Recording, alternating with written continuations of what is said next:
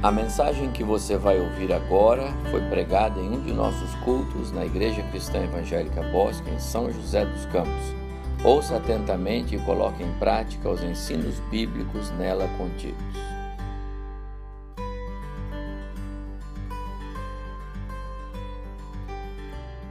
Primeira Coríntios, capítulo 1, verso 18 em diante. Até o verso 25 como eu disse pela manhã, agora à noite nós teríamos a mesa do Senhor. A mais contundente mensagem do Evangelho é a mensagem da mesa do Senhor. É a mais é, marcante forma de se pregar o Evangelho. É mostrando o que é a mesa do Senhor, o que é cálice, o vinho, o pão. Esta é a mensagem de hoje à noite para nós. Não compreendida pelo mundo, tá bom? Não compreendida por aqueles que ainda não têm o Espírito Santo de Deus. Não compreendida por aqueles que não compreendem Jesus. Na verdade, para os que não compreendem a mensagem desta mesa, esta mesa é uma loucura. E é o que diz o texto de Paulo, no capítulo 1 de Coríntios, da primeira carta, verso 18. E ele escreveu: Certamente a palavra da cruz é loucura para os que se perdem, mas para nós que somos salvos, poder de Deus. Pois está escrito: Destruirei a sabedoria dos sábios e aniquilarei a inteligência dos entendidos. Onde está o sábio? Onde o escriba? Onde o inquiridor deste século, porventura não tornou Deus louca a sabedoria do mundo, visto como na sabedoria de Deus o mundo não o conheceu por sua própria sabedoria, aprove a Deus salvar aos que creem pela loucura da pregação. Porque tanto os judeus pedem sinais como os gregos buscam sabedoria mas nós pregamos a Cristo crucificado, escândalo para os judeus, loucura para os gentios, mas para os que foram chamados, tanto judeus como gregos, pregamos a Cristo poder de Deus e sabedoria de Deus, porque a loucura de Deus é mais sábia do que os homens, e a fraqueza de Deus é mais forte do que os homens. Até o verso 25 para a nossa reflexão agora. A cruz é loucura. E eu chamei a minha palavra de hoje de é, a cruz golpeou a razão humana, mas é muito amado. Ah, outro dia desse, fui ao supermercado, atendendo o pedido da esposa, comprar algumas coisas. E quando eu, eu saí, eu fui logo na fila do preferencial, eu uso sempre essa fila, tem direito. Mas ela estava cheia. Eu vi uma outra meio vazia, eu falei, vou nesta. Porque ela estava vazia, eu não sei, mas eu fui lá. E na minha frente tinha um camarada desses que vai todo dia na academia, então ele era bem forte, uma camiseta regata, então estava bem fora todo o corpo, não é? Só aquela camisetinha assim. E quando eu parei atrás dele, meus amados irmãos, ele tinha uma caveira estampada aqui assim, ó. E aí eu entendi por que, que aquela fila estava vazia. Ninguém queria ficar atrás do moço. Talvez alguns já tenham tivessem ficado ali, mas ó, entendeu? porque aquela caveira estampada em metade do, das costas até o início do cabelo, bem baixinho, ela era meio colorida. De vez em quando ele fazia assim com a cabeça, ó. A, caveira fazia assim, ó. Eu, eu falei, coisa horrível, hein? E eu acho que ele percebeu a minha estranheza, ele fazia assim, ó. Aí a caveira fazia assim. Eu falei, meu Deus do céu, isso vai ser horrível. Eu quase mudei, mas daí a outra fila que eu fui já tinha mais gente. Eu falei, agora eu vou ficar nessa. Né? E vou, não vou olhar, mas quem disse que você consegue? Não é verdade? Coisa horrível, viu, meu amado irmão? Eu não quero mais esse negócio. Então, olha, muito cuidado, viu? Porque tem tanta coisa ruim por trás desse símbolo, não é? É um símbolo repugnante. Mais ou menos como aquele outro que é, pertenceu a algumas religiões no 4, 5 mil anos aí, mas de repente os, os alemães tomaram ele como é, símbolo da sua, da sua campanha lá na Segunda Guerra, que acabou exterminando os judeus, a suástica, a cruz suástica, não foi? Não é um símbolo que a gente gosta muito, não é? Eu não tenho visto e nem quero ver em nenhum dos irmãos, nenhum dos jovens, nada, nada, nada, não é? Nem caveira, nem a cruz suástica, porque são símbolos repugnantes que nos fazem lembrar coisas que nos fazem mal, causam mal-estar para nós. Trazem uma confusão emocional ver aqueles símbolos, porque nos lembram coisas horríveis. Vocês acompanharam aí há mais ou menos um mês atrás nos jornais uma quase guerra civil nos Estados Unidos entre alguns estados e entre alguns grupos de seguidores daquele famoso movimento dos confederados de dois séculos para trás, porque alguns amavam aqueles símbolos, aquelas estátuas dos confederados em cima de cavalos e as estátuas, os monumentos em homenagem àquele é, general Lee, não é? Um, um camarada que odiava ah, ah, escravos, ele matava escravos, era uma coisa terrível. Então, os, de repente, uma confusão se instalou lá nos Estados Unidos, quase uma meia guerra civil, porque alguns queriam exterminar aqueles símbolos, porque não aguentavam ver aqueles símbolos, e por isso gerou toda uma confusão, e o presidente lá, todo confuso, precisou é, intervir uma, duas, três vezes para que as coisas se acalmassem. Tudo por quê? Porque símbolos que não fazem parte de uma cultura educada, com valores, com princípios. A cruz, meus amados irmãos, era pior do que esses símbolos que eu estou dizendo para vocês no primeiro século. O significado da cruz era algo bem mais terrível e bem mais horrendo do que esses símbolos que nós estamos mencionando têm para nós. O Dr. Carson, pastor, professor americano, escreveu este livro, A Cruz e o Ministério Cristão. Ele faz algumas considerações muito interessantes a respeito do que era a cruz nos dias de Cristo.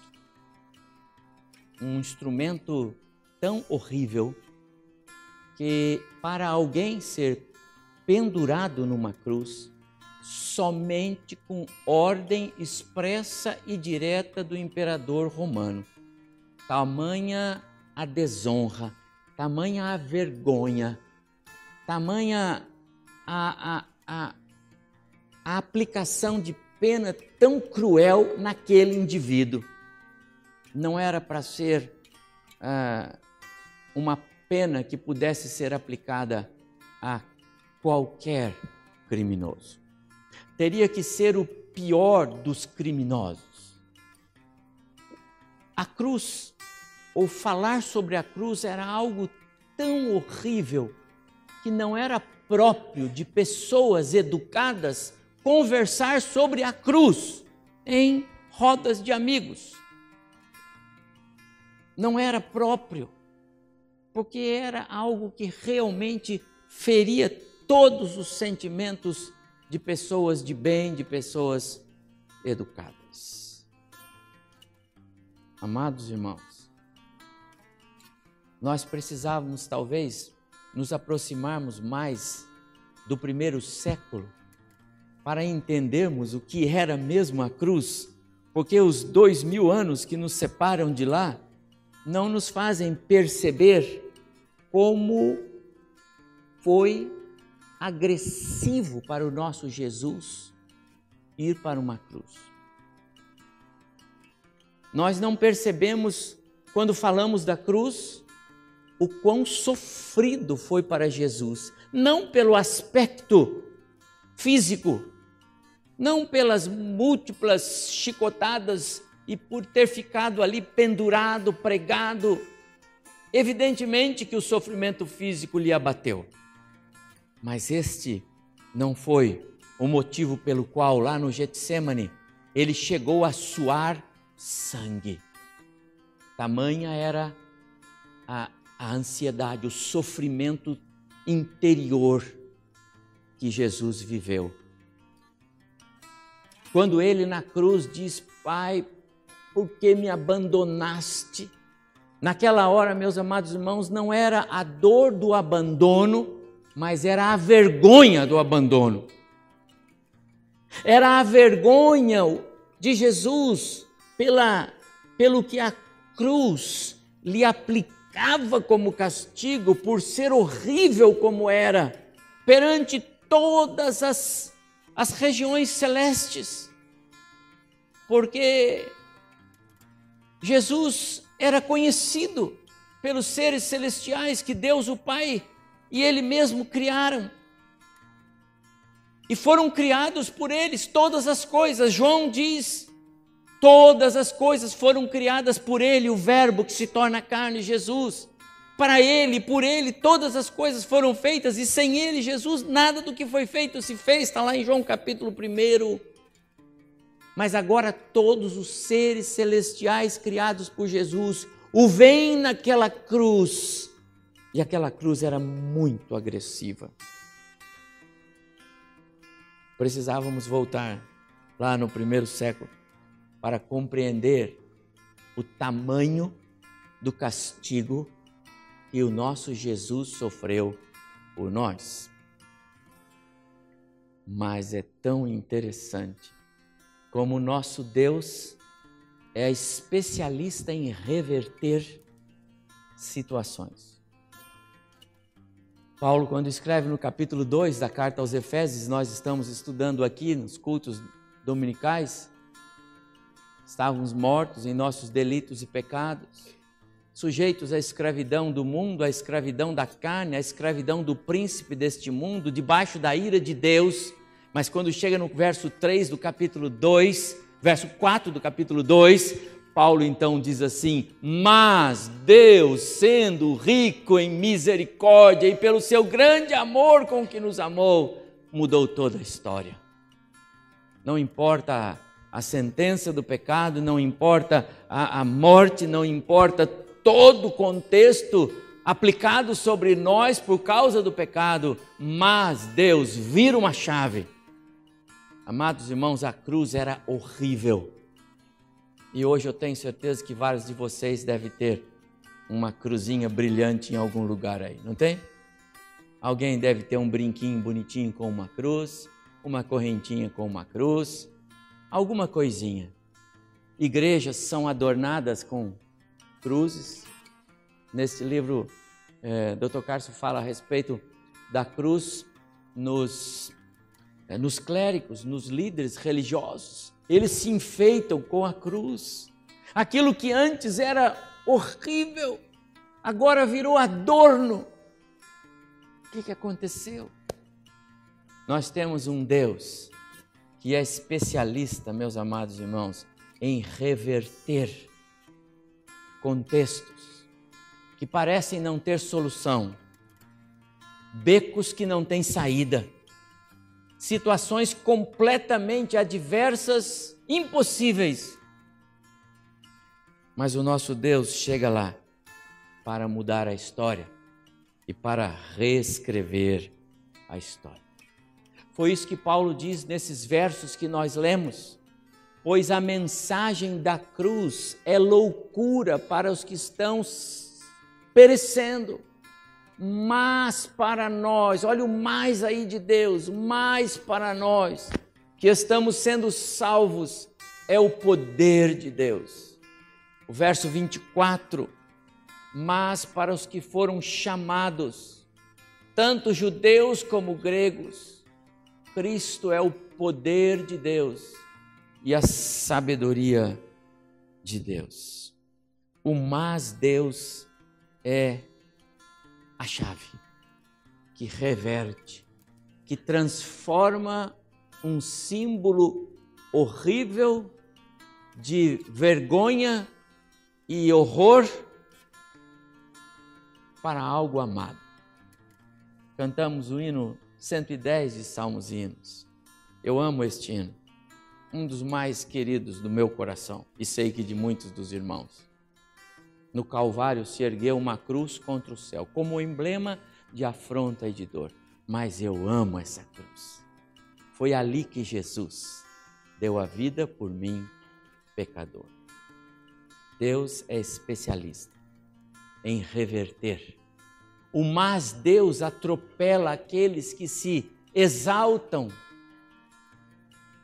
e desconsideram a verdade de Deus. O mais Deus faz isto. Os humildes serão exaltados, mas os que se exaltam serão humilhados. O mais Deus faz isso. O mais Deus reduz a nada a sabedoria daqueles que se apoiam na sabedoria deste mundo. Quantas pessoas desprezam a palavra de Deus, a Bíblia, desprezam conselhos de sabedoria, ao invés de buscarem conselhos com pessoas sensatas, maduras. Quantos casais em conflito acabam naufragando porque ao invés de ouvir conselhos com base na palavra do Senhor, que é o especialista na nossa vida, ouvem conselhos que vêm do mundo. Mas Deus anula forças daqueles que se acham fortes e confiam na sua própria suficiência. Quantas pessoas estão naufragando no seu poder, porque é um poder que não é poder, é uma autoconfiança no vazio. O mais Deus, ele atrai e exalta os humildes e os capacita para viverem para a glória de Deus. Onde a sabedoria humana falha completamente, meus amados irmãos, porque não consegue lidar com as nossas necessidades. A sabedoria humana não consegue lidar com os nossos problemas. A sabedoria humana não consegue lidar com as questões da vida. A sabedoria humana não consegue lidar com as questões da morte. A sabedoria humana não entende da vida que continua após morte. Mas onde a sabedoria humana falha em nos ajudar, Deus entra em ação. Onde a sabedoria humana falha completamente em lidar com as nossas necessidades de sermos reconciliados com Deus. Afinal, o pecado nos separou de Deus, o pecado nos afastou de Deus. O problema no homem, o problema daqueles homens de Brasília, que todos os dias estão nas nossas casas, nos nossos telas de TVs, nos jornais, nas revistas, os mesmos sempre, só com informações diferentes de mais algo, de mais um processo, de mais alguma coisa. O problema desses homens não é o dinheiro que eles pegaram ontem, antes de ontem, dois anos atrás, três anos atrás. Problema desses homens não é a corrupção desse século. O problema desses homens é a separação de Deus. O problema desses e de tantos outros seres humanos é o fato que estão separados de Deus, distanciados de Deus. E nós não temos capacidade, a nossa sabedoria, o nosso jeito de ver e de trabalhar as coisas, nós não conseguimos resolver isso. Precisa do mais Deus, da intervenção de Deus, Deus agindo para nos fazer entender o que Ele quer. É o jeito dele. Veja a importância, meu amado irmão, do nosso testemunho. Veja a importância de nós sermos cristãos, que, que em nós os reflexos de Cristo sejam vistos.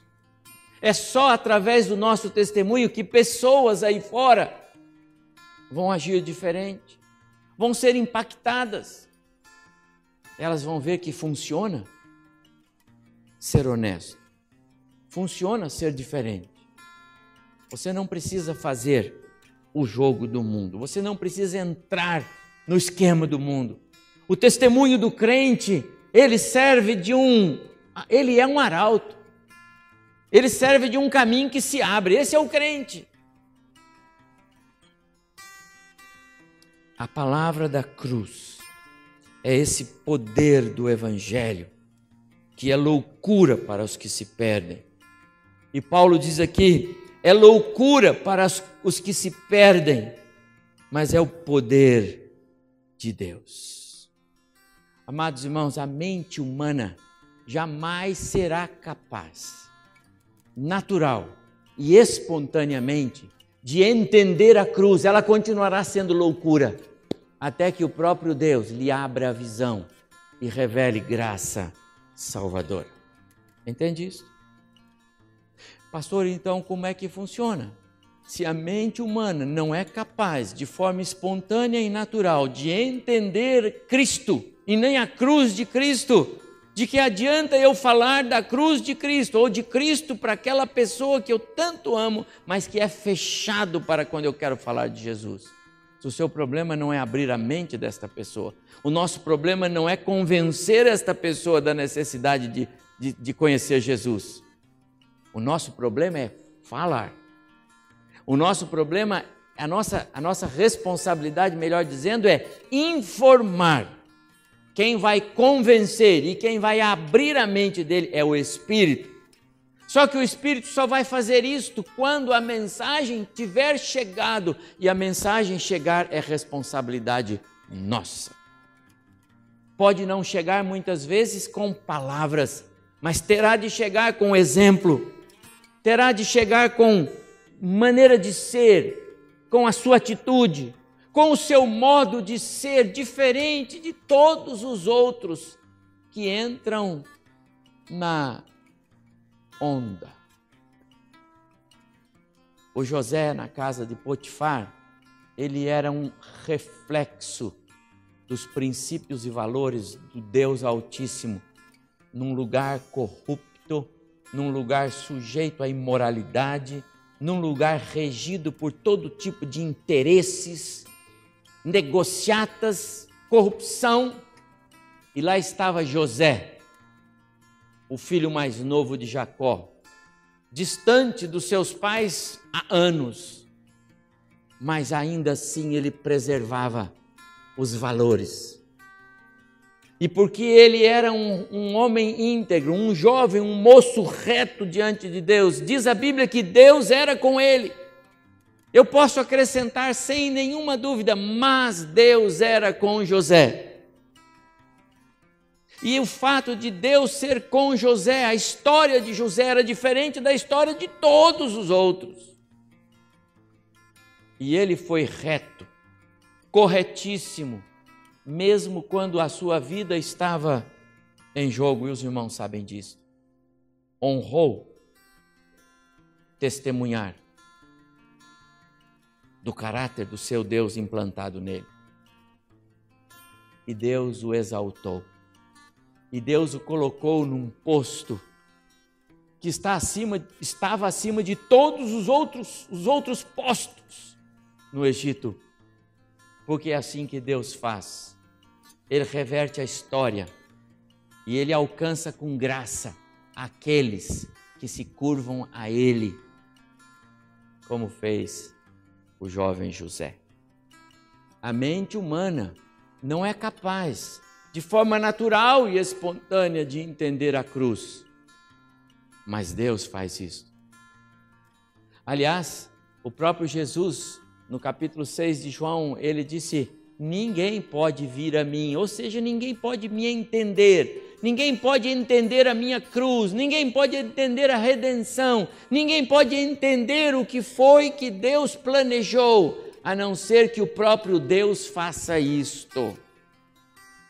Ninguém vai a Cristo se o Pai não levar. Aliás, ninguém vem ao Pai se o Cristo não o conduzir. Há um acordo entre os dois, pai e filho. Mas o nosso papel é falar. Nosso papel é testemunhar. o nosso papel é apresentar Jesus. A palavra da cruz é loucura. O verso, é, é, o verso 21, 22, perdão. Tanto os judeus pedem sinais, capítulo 1, verso 22, como os gregos né, buscam sabedoria. Amados irmãos, deixe-me dar só uma palavra breve sobre, sobre esse contexto. Imagina tudo isso que eu descrevi da cruz, e era o contexto do que significava e do que representava a cruz no primeiro século. E de repente, o homem que foi apresentado para os judeus como o Messias, ele foi parar na cruz. E os judeus queriam mesmo é que aquele que se apresentava como Messias lhes mostrasse evidências de quem ele era. Os judeus queriam um líder, eles queriam alguém que pudesse conduzi-los em triunfo contra o Império Romano. Os judeus esperavam um homem com uma vara de ferro, dizendo para eles: me sigam e nós vamos destronar os romanos do poder. Os judeus esperavam uma reedição do que Deus fizera no passado, marchando com o povo dele pelo deserto e destruindo as nações ao redor, até que a terra prometida fosse retomada pelo seu povo. Os judeus esperavam alguém assim. E eis que se apresenta Jesus. E Jesus se apresenta como alguém que veio para morrer na cruz. E ele só falava da morte na cruz. E Jesus se apresenta como alguém que tinha aversão por armas, ele nunca pegou em armas. Ele não queria guerra, ele era contra a guerra. Percebe como para os judeus o Messias Jesus e sua cruz era uma loucura? Os gregos esperavam por sabedoria. Aliás, os gregos, se você olhar para a história, os gregos eram experts em assuntos de sabedoria. Os filósofos, os, os eruditos, os cultos do, do contexto estavam entre eles. E eis que aquele que se apresentava como o mestre dos mestres não tinha nenhum diploma, não tinha uma credencial não passara por universidades. Como entender isto? Loucura! Deus vai revertendo aquilo que o homem pensa que vai ter, e Deus diz: não é assim. Mas Deus é a inversão da história. Mas Deus escolheu as coisas, verso 27, loucas do mundo para envergonhar os sábios, e escolheu as coisas fracas do mundo para envergonhar os fortes. Paulo fala aqui a respeito das escolhas de Deus agora. Escolheu coisas loucas, escolheu coisas fracas. Ah, o mas Deus, ele realmente atropela. O mais Deus é algo que faz toda a diferença. Mais Deus mandou um homem que era desprezado, diz Isaías lá no, no capítulo 53 do seu livro, era desprezado, humilhado, aqueles que menos tinha credenciais, e esse homem tomou sobre si as nossas dores e padeceu por nós naquela cruz. Loucura. Loucura para judeus, loucura para gregos. O filho de um carpinteiro, um nazareno, mas Deus. Entende porque a cruz é, não tem significado para os que não creem. Enquanto pessoas quiserem achar Deus do seu jeito, enquanto pessoas continuarem lutando contra a lógica de Deus, que é contra a lógica humana, a loucura da cruz aparecerá. Do jeito humano, que o ser humano quer de ter um Deus que possa atender às suas necessidades, jamais Deus será encontrado. A mensagem da cruz é mesmo loucura para os que não creem. A mensagem da cruz, ela é preciosa porque ela nos traz a memória coisas que podem nos dar esperança. É na loucura que os homens entendem, loucura de Deus, que está a nossa esperança. Uma cruz. A mente humana não é capaz de entender isto. Meditar na mensagem da cruz é necessário, em especial quando nós estamos diante da mesa do Senhor. Meditar na mensagem da cruz tira o peso que o pecado nos impôs. Revela verdades que dão sentido à nossa fé. Fala de promessas que trazem consolo. A mensagem da cruz é o poder que lava todas as manchas que o pecado causou em nós. A mensagem da cruz faz isso, meus amados irmãos. A mensagem da cruz salva, liberta, cura. A mensagem da cruz é a mais alta proclamação da misericórdia e da graça de Deus a nós. É loucura, mas é muito preciosa. Mas eu quero ir para o final. Há outra coisa nesse texto. A mensagem da cruz é a única linha divisória que realmente distingue toda a raça humana. Toda. Seres humanos estão sempre promovendo polaridades, não é verdade? Sempre procurando se ajustarem em classes. Esses dias circulou um videozinho de uma entrevista que o comandante da das, da Polícia Militar de São Paulo deu, dizendo que quando um policial aborda um, aborda um indivíduo da classe média alta, ele tem que tratar de um jeito. Quando ele aborda um indivíduo lá da periferia, ele trata de outro jeito. Errado. Perante a lei, somos todos iguais. Deveria ter um tratamento só. Ser um tratamento é, humano, educado, mas rígido, só isso. Mas o, o, o comentarista do jornal faz uma observação: está certo, infelizmente, porque o contexto do Brasil fracionou. E nós não somos um povo, nós somos classes. E de acordo com a sua classe é que você é tratado. De acordo com a sua classe, você tem ou não lugar para ter saúde tratada. De acordo com ou não a classe, você mora num lugar que tem segurança, e assim por diante. No tempo de Paulo não era diferente, no tempo de Jesus não era diferente. No tempo em que Paulo escreve não era diferente.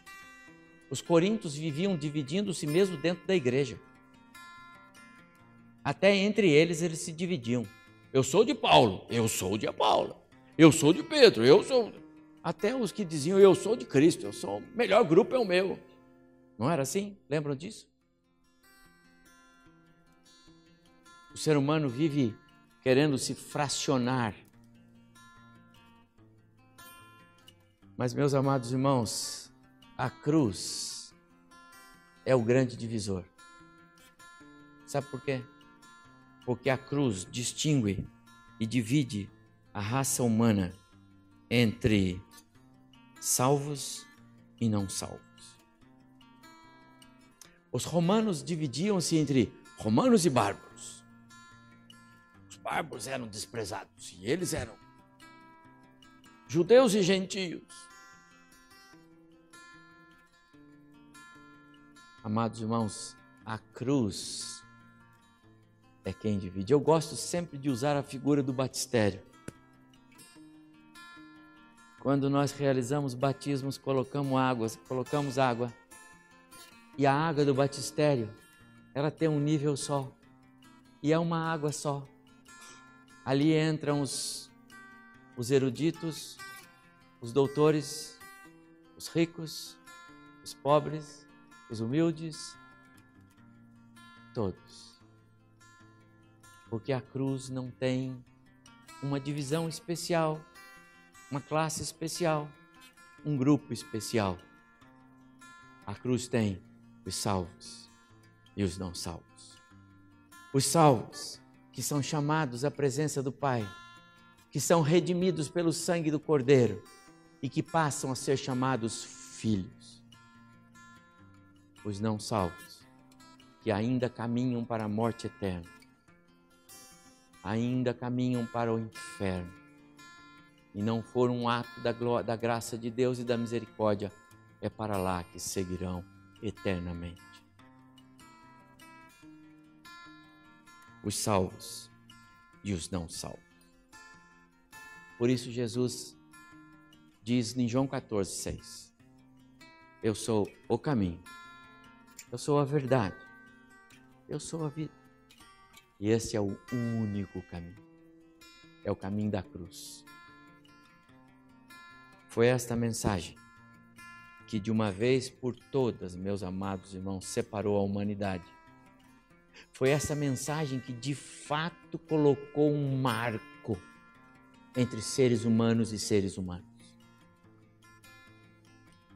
Ainda que nós, homens, possamos criar vários grupos e categorias das mais variadas é, denominações, não, esque... não nos esqueçamos apenas e tão somente a cruz divide nós, seres humanos, em dois grupos: os que perecem e os que vivem, os que se perdem e os que são salvos, os que são chamados filhos de Deus e os que continuam sendo criaturas, os que já foram alcançados pela, pelo poder do sangue do Cordeiro e os que caminham ainda pelas suas próprias pernas. O que a mensagem da cruz é para você? O que a mensagem da cruz traz para você que me ouve e nos acompanha pela internet? O que é a mensagem da cruz traz para você? A cruz já foi um instrumento de vergonha e dor. Para nós, os cristãos, ela é o símbolo de vida. Jesus não foi derrotado numa cruz, ele venceu a morte numa cruz. Jesus não ficou numa cruz, ele passou por uma cruz. A cruz não tirou Jesus de nós, a cruz recolocou Jesus no seu trono.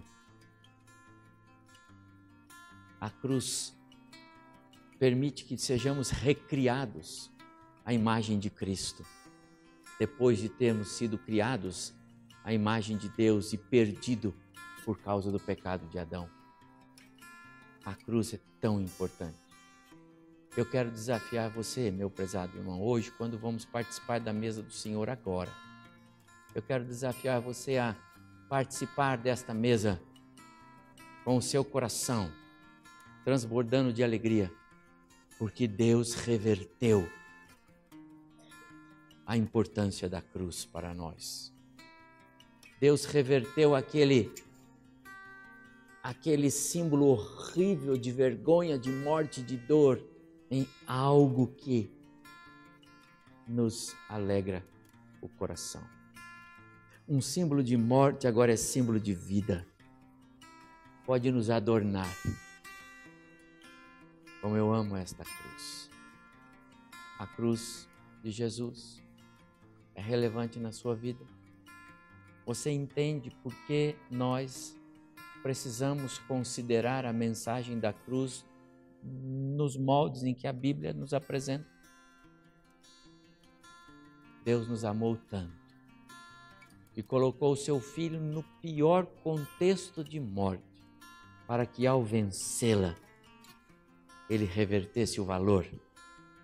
Aliás, ele revertesse o significado daquele instrumento e nos desse o valor que ela tem: vida, vida abundante, vida eterna. Só Deus poderia fazer isso. Que Deus abençoe o nosso coração hoje. Se você entrou aqui e ainda está ali na ponta como aquele homem, eu quero convidá-lo a tomar o caminho da cruz. Eu quero convidá-lo a tomar o caminho de Jesus. Eu quero insistir com você que abra o seu coração e diga: Deus, me faz entender Jesus. Porque se você disser isso para Ele, é porque o Espírito Santo está lhe empurrando. Meu papel é apenas levá-lo a dizer. Talvez você seja aquela pessoa ali. Talvez aqui alguém. Talvez aí em casa, onde você está. Talvez você seja esta pessoa que está dizendo: Deus me ajuda a entender Jesus. Me ajuda a compreender Ele como meu Salvador. Me ajuda a entender que Ele foi na cruz no meu lugar. Porque se você orar assim, é o Espírito de Deus, é a graça já batendo no seu coração, é o amor de Deus já sendo derramado para você. Tenha certeza disso. Se você ouviu hoje a voz do Senhor, não endureça o seu coração, como fizeram no passado os judeus e pereceram. Abra o coração, deixa a luz de Cristo entrar. Abre o coração, deixa a mensagem da cruz valer. Abre o coração. Deixa o Evangelho te dar nova vida, Deus te abençoe.